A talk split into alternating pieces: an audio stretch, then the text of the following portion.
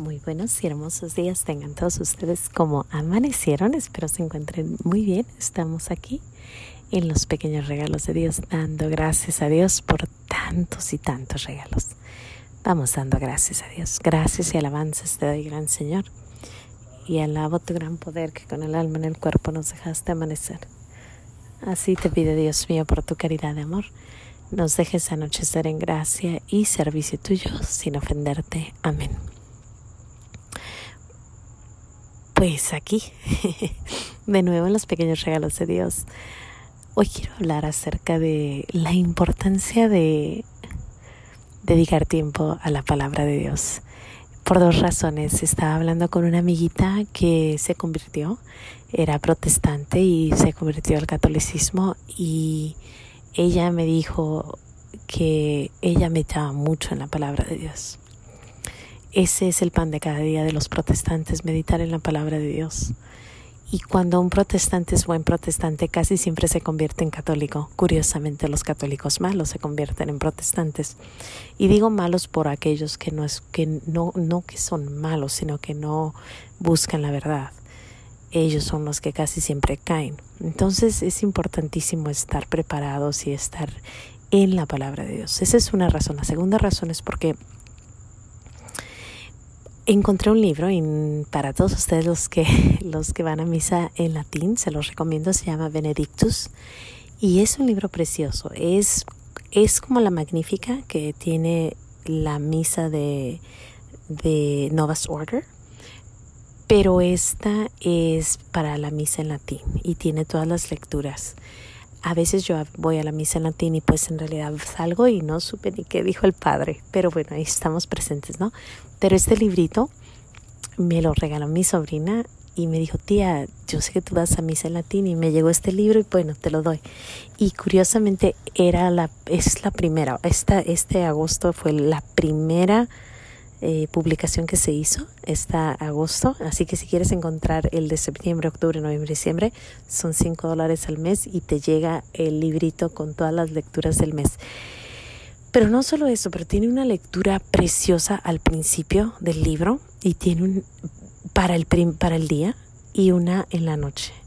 Es un libro muy bonito y tiene muchos, los salmos, las lecturas, bueno, todo lo que se ve en la misa.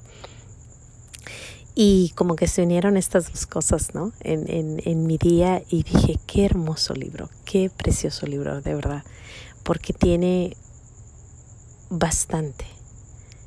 Ella me dice, mi amiga me dice, hay que estudiar la Biblia. Eso es lo que a mí me, me acercó tanto a nuestro Señor. Hay que saber la Biblia.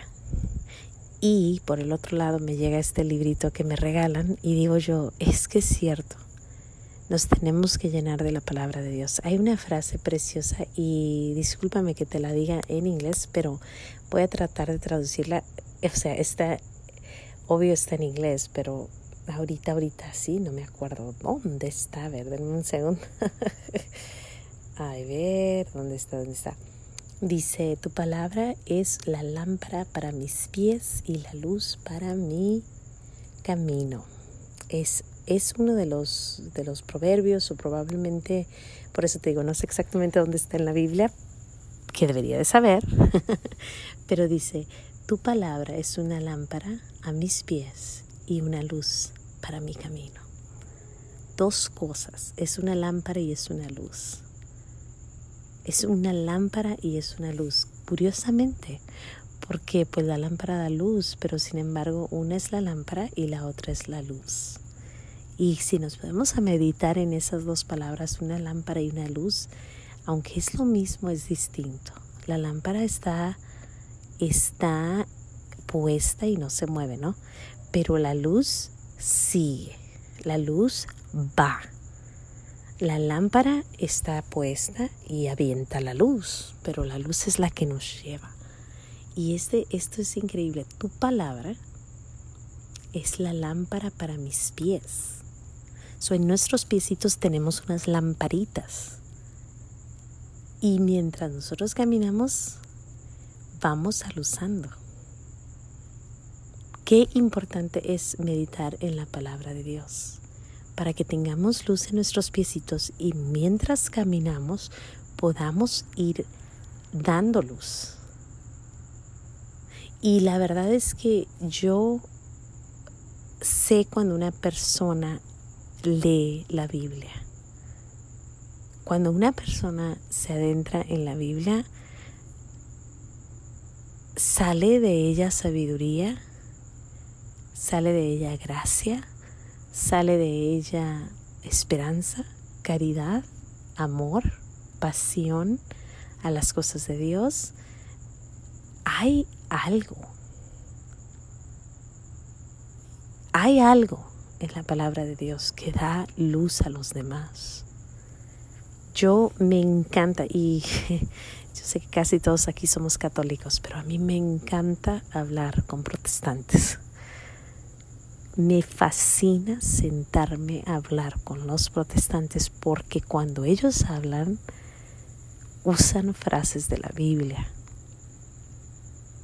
Y nosotros tenemos el tesoro más grande, que es nuestra iglesia. Pero a veces se nos ha olvidado que tenemos la Biblia.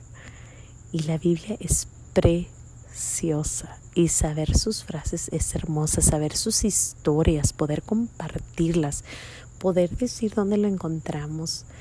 Yo no me canso de repetir que si queremos ser luz, tenemos que leer la palabra de Dios tenemos que leerla. Hay muchísimas formas de hacerlo. Una es los ejercicios espirituales de San Ignacio Loyola, te enseñan a meditar en la palabra. Está Father Broom, te lo recomiendo. Está tantas y tantas y tantas cosas que podemos encontrar. Libros a más dar programas de televisión, en YouTube, en donde sea. O sea, hay forma. Y luego tenemos a Father Mike Smith, que está dando la Biblia en un año. Luego tenemos eh, las Biblias en los en, en el podcast, en los perdón, en los en los apps. Tenemos la Biblia en casa. Tenemos meditaciones. Hay no hay, no hay por qué no conocer o hablar de la Biblia. Y bueno, pues yo hoy de verdad yo le quiero dar gracias a Dios por ese recordatorio que me hizo por medio de ese librito y por medio de mi amiguita que me dijo, hay que meditar en la palabra de Dios.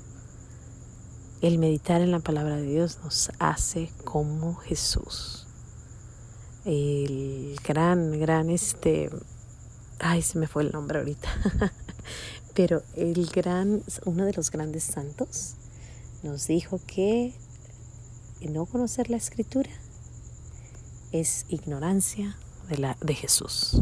Y discúlpenme si no me recuerdo exactamente cuál de los grandes lo dijo, pero creo que San Benito. Eh, creo, no estoy segura. Por favor, no me. Don't quote me. no digas, no digas que fui yo. Pero creo que San Benito fue el que dijo ignorancia de, o San, wait, say, ignorance of scripture is ignorance of Christ.